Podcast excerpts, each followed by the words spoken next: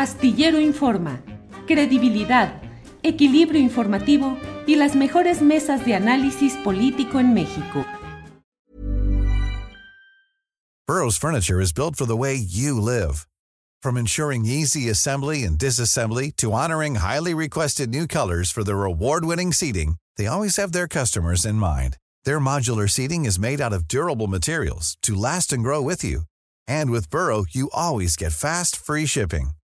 Get up to 60% off during Burrow's Memorial Day sale at burrow.com slash ACAST.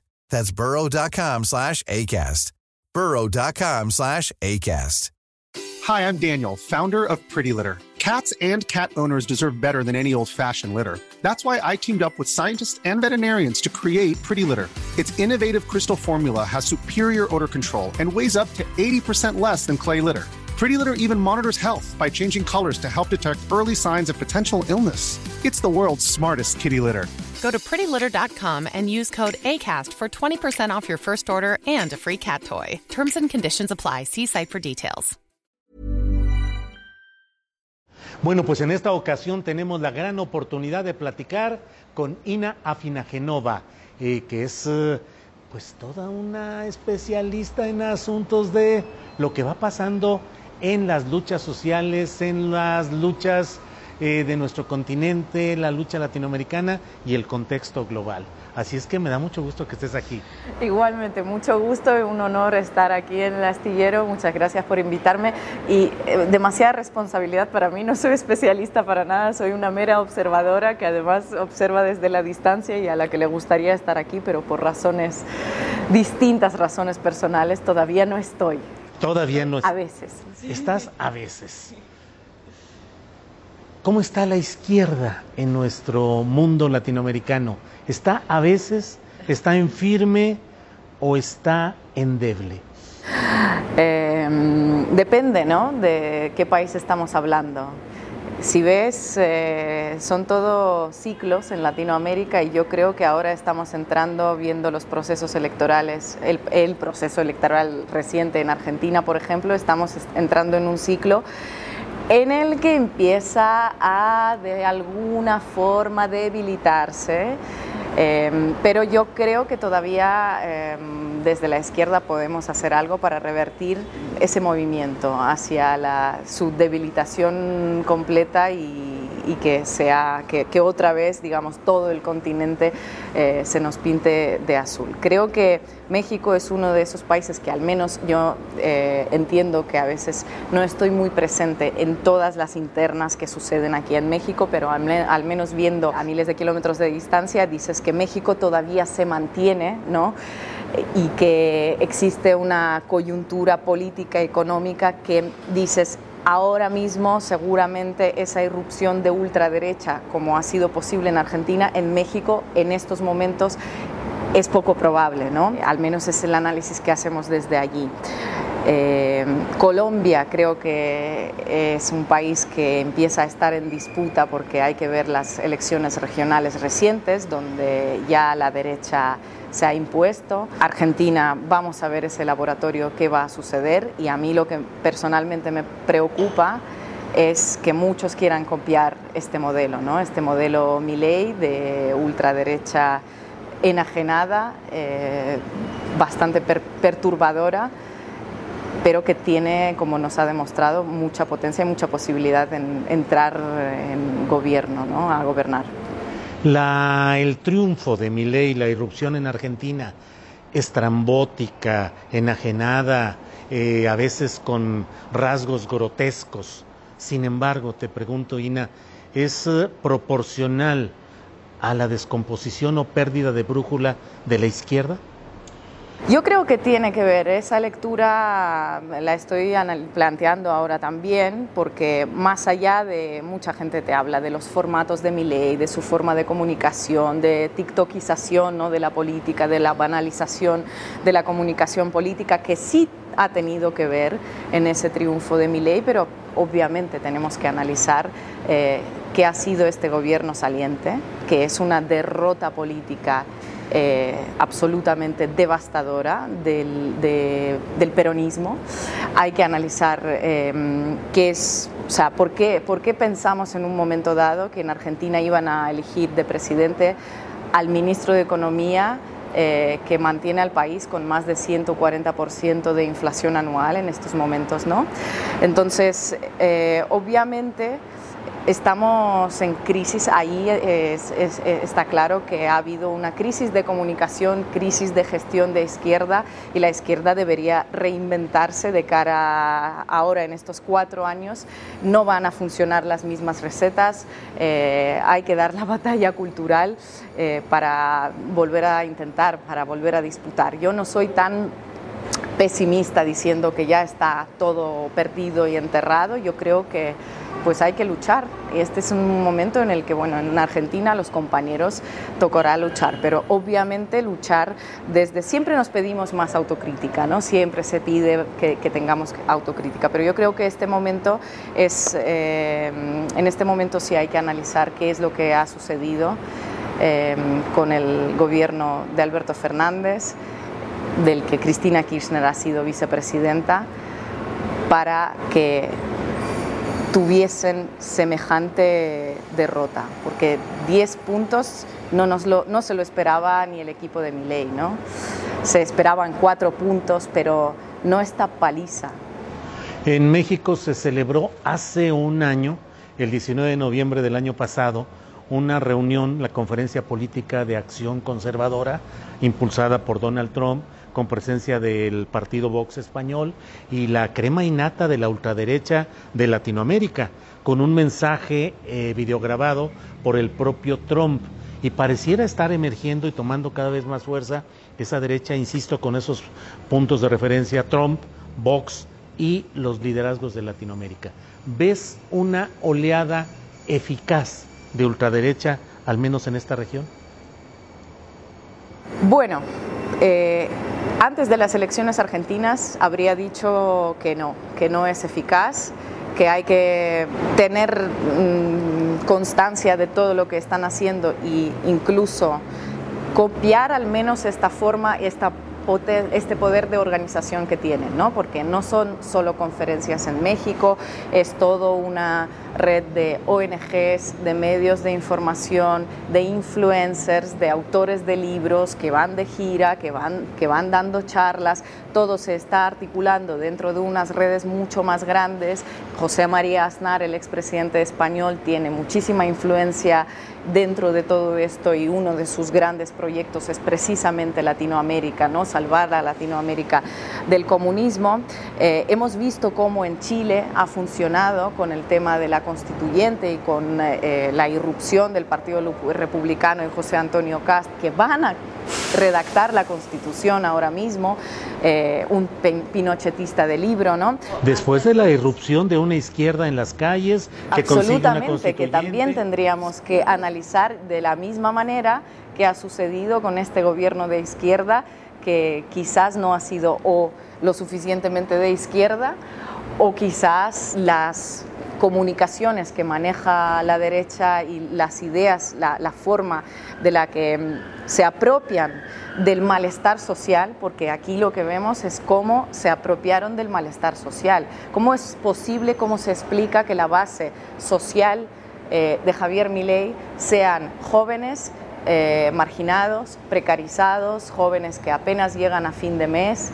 Eh, pues esta es su base social, cómo ha logrado esta ultraderecha con el mensaje con el que ha llegado a decir yo te soluciono tus problemas sin explicar mucho más y que la gente le haya creído. No es que se hayan ultraderechizado ¿no? de un día para el otro, no hay procesos de fascistización, obviamente hay algún sector que vota a, la ultraderecha eh, filofascista pero aquí tenemos otras cuestiones, yo creo que la clave es la comunicación y que quizás la izquierda no ha entendido la manera de, de, la que comunica la, derecha. En, esta, en este sentido eh, están más fuertes. Ahora, si están irrumpiendo... Antes de eso, te preguntaría, eh, ¿la izquierda está perdiendo a los jóvenes? ¿Está perdiendo esa referencia cultural que emocionaba y enamoraba a jóvenes por el cambio, hoy los jóvenes están viendo para otro lado? Es que yo creo que se están mirando para el otro lado por, por, problemas evidentes que tienen, ¿no? por, por, una concatenación de diferentes crisis eh, y eh, pues una derecha hábil que viene abanderando eh, soluciones, viene con una serie de soluciones creativas que, que, son el neoliberalismo puro y duro, pero hay un problema también, yo no, yo de, no, no, quiero decir ignorancia, pero falta de información, ¿no? Quizás hayamos fallado a la hora de explicar qué ha sido el neoliberalismo, a dónde ha llevado a ciertos países de Latinoamérica, a dónde han llevado procesos de dolarización, a dónde han llevado las, las terapias del shock, porque ¿Cómo es posible que en Argentina se hayan creído que les iban a dolarizar y que sus 100 pesos se, volvían, se convertían en 100 dólares? ¿Por qué no ha habido nadie mm, con un mensaje eficaz como para llegar a la gente y decir esto no va a suceder, esto no va a pasar? Está claro que están atrapando a jóvenes, eso está claro. Después tenemos, eh, ahí sí que entra en juego todo el tema de comunicación del TikTok y de esas maneras callejeras informales de comunicar eh, de barrio, ¿no? Eh, si quieres. Esto no lo empezó Millet, esto lo empezó Trump, esto lo hemos visto desde el trumpismo, lo, vemos, eh, lo hemos visto mucho en Bukele. Yo creo que muchas, muchos modelos, modelos de comunicación de la ultraderecha, que la ultraderecha está copiando ahora mismo, tanto en Argentina como en la propia España, salen de la campaña de Bukele, que han sido muchos contenidos en vertical, presentando a pues un presidente que mm, casi como un personaje de películas de Hollywood, ¿no? Aquí eh, en, el caso de Milley apostaron pues por un personaje absolutamente loco que no sabemos cómo vamos, va a gobernar. Bueno, ahora estamos viendo que se va a rodear de macristas y va a gobernar Mauricio Macri básicamente. Y, después la, la hegemonía de las plataformas eh, de Internet.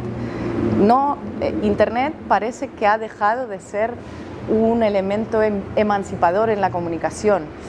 Eh, si antes decíamos que tú podías hacer tu proyecto y comunicar y llegar a más gente independizando de, de, los medios de información a través de YouTube, a través de Facebook, a través de Twitter, ahora estamos viendo cómo esas grandes plataformas están apoyando a la ultraderecha con el algoritmo. Somos todos rehenes del algoritmo, pero ellos un poquito menos que nosotros. Entonces hay varios retos, en mi opinión, que se plantean de aquí en adelante para mejorar nuestra comunicación, para llevar, llegar a más gente joven, pero de momento sí que se está perdiendo un capital humano, un no capital, no quiero decir porque de repente me acordé del Ministerio de Capital Humano que creo que está creando mi ley. Eh, sí que están llegando, están llegando a la gente joven. Eh, pero ¿qué es lo que ha faltado? A veces pareciera que la izquierda llega al poder por la vía electoral, tiene que contemporizar con los poderes reales mediáticos, empresariales, clericales, de intervencionismo extranjero, y con tal de mantenerse en el poder y no crear demasiados conflictos o escenarios de ingobernabilidad, ceden, ceden y desdibujan su propia propuesta. La derechización de la izquierda, ¿verdad? La derechización de la izquierda. Sí, que se está derechizando la izquierda mucho. En Argentina lo hemos visto, básicamente sectores de izquierda que, eh, que ¿por qué el peronismo propone a Sergio Massa como su candidato? Si es el candidato de derecha, si nosotros lo estábamos viendo y toda la campaña de Sergio Massa era eh, comunicar. One size fits all seems like a good idea for clothes until you try them on. Same goes for healthcare. That's why United Healthcare offers flexible, budget friendly coverage for medical, vision, dental, and more. Learn more at uh1.com. When you're ready to pop the question, the last thing you want to do is second guess the ring. At Bluenile.com, you can design a one of a kind ring with the ease and convenience of shopping online. Choose your diamond and setting. When you find the one, you'll get it delivered right to your door. Go to Bluenile.com and use promo code LISTEN to get $50 off your purchase of $500 or more. That's code LISTEN at Bluenile.com for $50 off your purchase. Bluenile.com code LISTEN. O sea, básicamente la gente decía, no, no, vamos a elegir el mal menor, porque el mal menor eh, estamos enfrentando aquí casi que al fascismo, que yo no creo que esto sea, aunque bueno, tiene algunos elementos fascistas, pero bueno, si tachamos, etiquetamos todo de fascismo, al final nada es fascismo, como con esas etiquetas sucede, ¿no? Eh, pero sí, sí, sí. Em, ahora, quizás es la apuesta errónea de la izquierda intentar en momentos de crisis moderarse, ¿no? Cada vez moderándose, moderándose un poquito más, eh, pues tenemos lo que es PSOE en España, que es un partido socialista, pero está cada vez más a la derecha. Tenemos eh, a Sergio Massa de candidato que pierde y la base peronista lo vota porque es un mal menor. Y en México, no sé, también tenemos algunos candidatos que son de Morena, pero eh, sabemos perfectamente que muy de izquierdas no son, ¿no? Ese puede ser uno de los problemas, pero yo creo que el problema de ese auge es complejo, multifactorial, que incluye esto entre otras cuestiones, ¿no? Ahora, en sus detalles correspondientes a España, pero a mí me ha llamado la atención siempre el lance de eh, Pedro Sánchez, el presidente de España, que fue capaz de no esperar a que se lo consumiera el lapso para convocar a nuevas elecciones, sino que diría agitó, precipitó a la izquierda a enfrentarla, a decir, perdemos el poder, o le entramos a recomponer y tratar de salir adelante? Sí, esa fue una suerte de jugada maestra, ¿no? Y no, no entregarle el campo mediático porque hay que saber lo que son los medios de comunicación en España, que es la derecha mediática. Eh, que lo domina prácticamente todo. Entonces, eh, cuando pierdes las autonómicas, entiendes que te quedan meses y meses de, de la derecha mediática en todos los canales de televisión haciendo campaña en tu contra. ¿no? Esta yo creo que ha sido una, un paso pues muy hábil ¿no? por parte de Pedro Sánchez convocar esas elecciones y la buena noticia es que el pueblo español ha sabido movilizarse y frenar esa ola reaccionaria que se venía, porque este gobierno, los PP y Vox ya se daban por ganadores prácticamente desde, desde el momento en el que las autonómicas les otorgan semejantes resultados. Pues no ha sido posible. La coyuntura de España obviamente no la podemos comparar eh, con Argentina y sí, vamos a tener otros cuatro años de gobierno de Pedro Sánchez eh, que es una buena noticia, sí, pero volvemos a la derecha, a la izquierda que se derechiza un poquito cada vez más, ¿no? Ahora, Ina, hablamos de los problemas de los medios de comunicación que históricamente y en las coyunturas recientes son los instrumentos del golpeteo, la desacreditación. ¿Por qué la izquierda en ningún momento, al menos hablo de Latinoamérica y bueno, también España, no ha podido construir instrumentos eficaces de comunicación social. No se ha podido avanzar ahí. Eh, yo creo que está aquí claro y una cosa que se me olvidó, no se me pasó decir en el caso de, que salgan estos personajes como Milei ¿no? y que tengan ese apoyo mediático tan abrumador que los convierte en personajes a los don nadies básicamente pues es el capital, ¿no? El apoyo de los grandes capitales y de los grandes empresarios, porque eh, ¿por qué salió mi ley? No es solo TikTok y su poder de comunicación y un loco que llega así. No, no, eh, está detrás alguien que se llama Eduardo Erneuquian que es uno de los personajes, una de las personas más ricas de Argentina, que posee la Corporación América, que ha tenido una trayectoria muy larga en los medios de información, que han aupado a Javier Milei. Em, los medios de información gozan de ese apoyo del gran capital. Esto sucede en Argentina, esto sucede en México. Bueno, en México la, igual es un poco distinto, ¿no? eh, la naturaleza, porque después hay apoyo gubernamental también a medios de información. Y esto sucede también en España. Los grandes bancos, los fondos buitres, los grandes capitales, Mercadona, las grandes empresas, están apoyando a determinados medios de información que esperan que promueva determinado mensaje y frene eh, determinados gobiernos, ideas, etcétera, etcétera, o, los intente embarrar.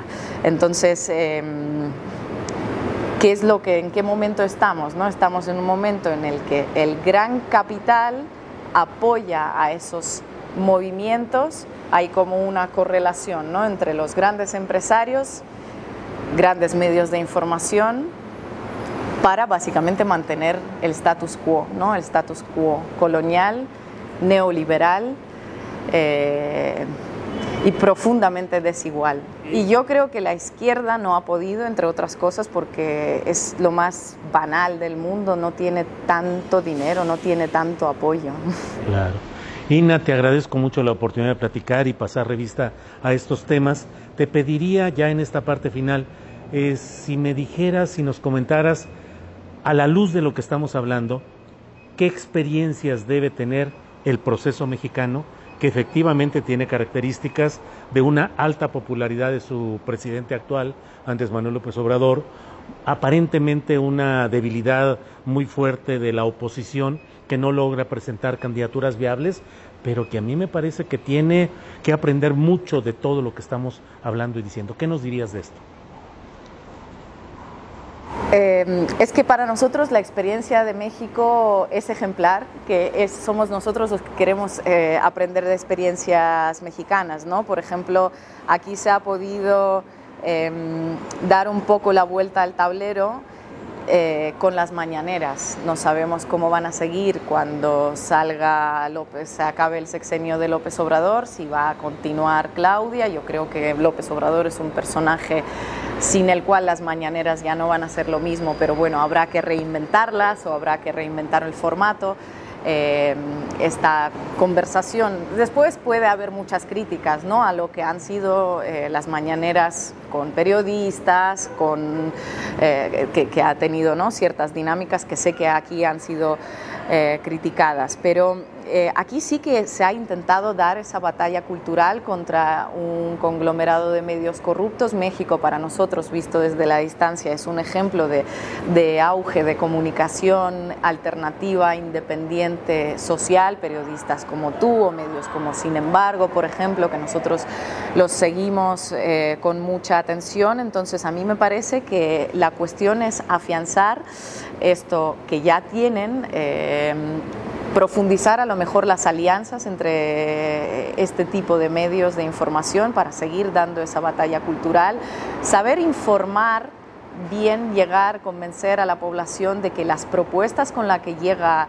eh, la ultraderecha son profundamente antipopulares, no van eh, a favorecer al, proletariado, ¿no? por decirlo eh, así.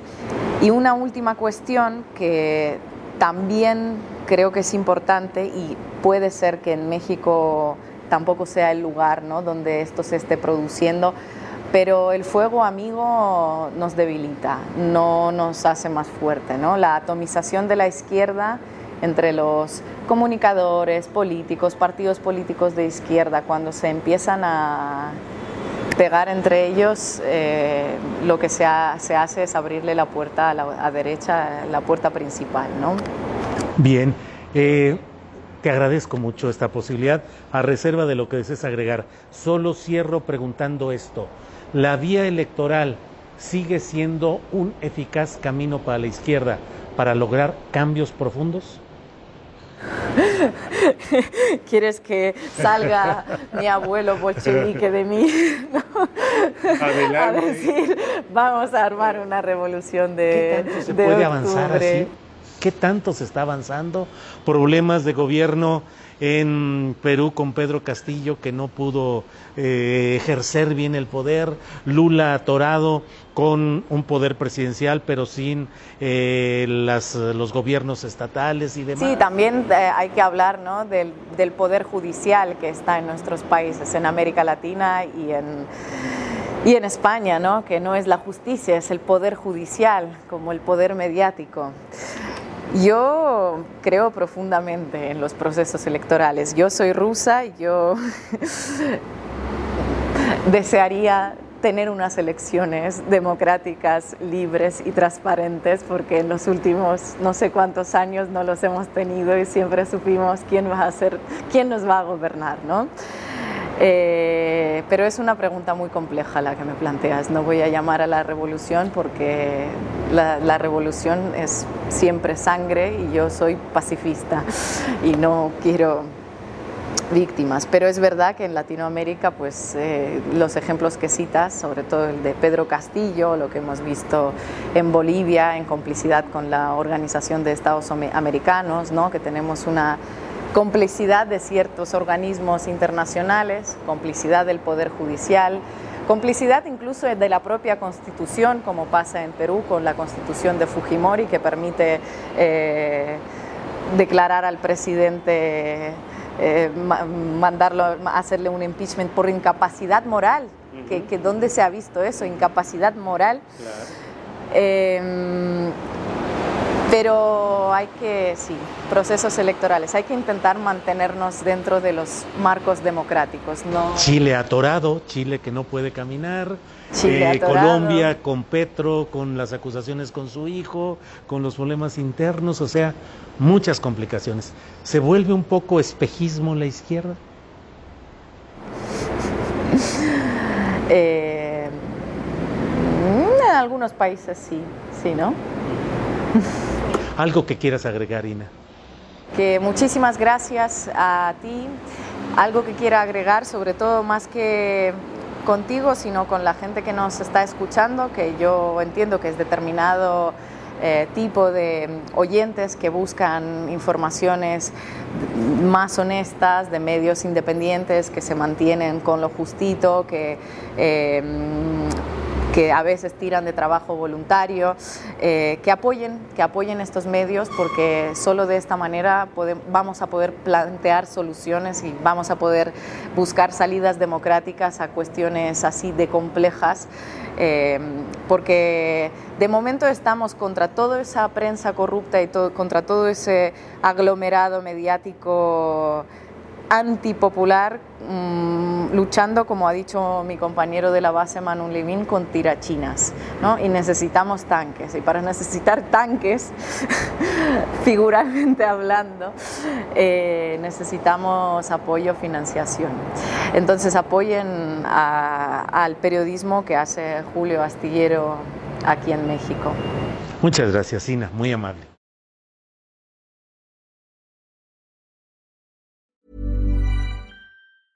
¿No se merece tu familia lo mejor? Entonces, ¿por qué no los mejores huevos? Ahora, Egglands Best están disponibles en deliciosas opciones. Huevos clásicos, de gallina libre de jaula y orgánicos de Egglands, que ofrecen un sabor más delicioso y fresco de granja que le encantará a tu familia. En comparación con los huevos ordinarios, Egglands Best contiene la mejor nutrición como 6 veces más vitamina D, 10 veces más vitamina E y el doble de omega 3 y B12. Solo Egglands Best. Mejor sabor, mejor nutrición, mejores huevos. Visita egglandsbest.com para más información. Para que te enteres del próximo noticiero, suscríbete y dale follow en Apple, Spotify, Amazon Music, Google o donde sea que escuches podcast. Te invitamos a visitar nuestra página julioastillero.com.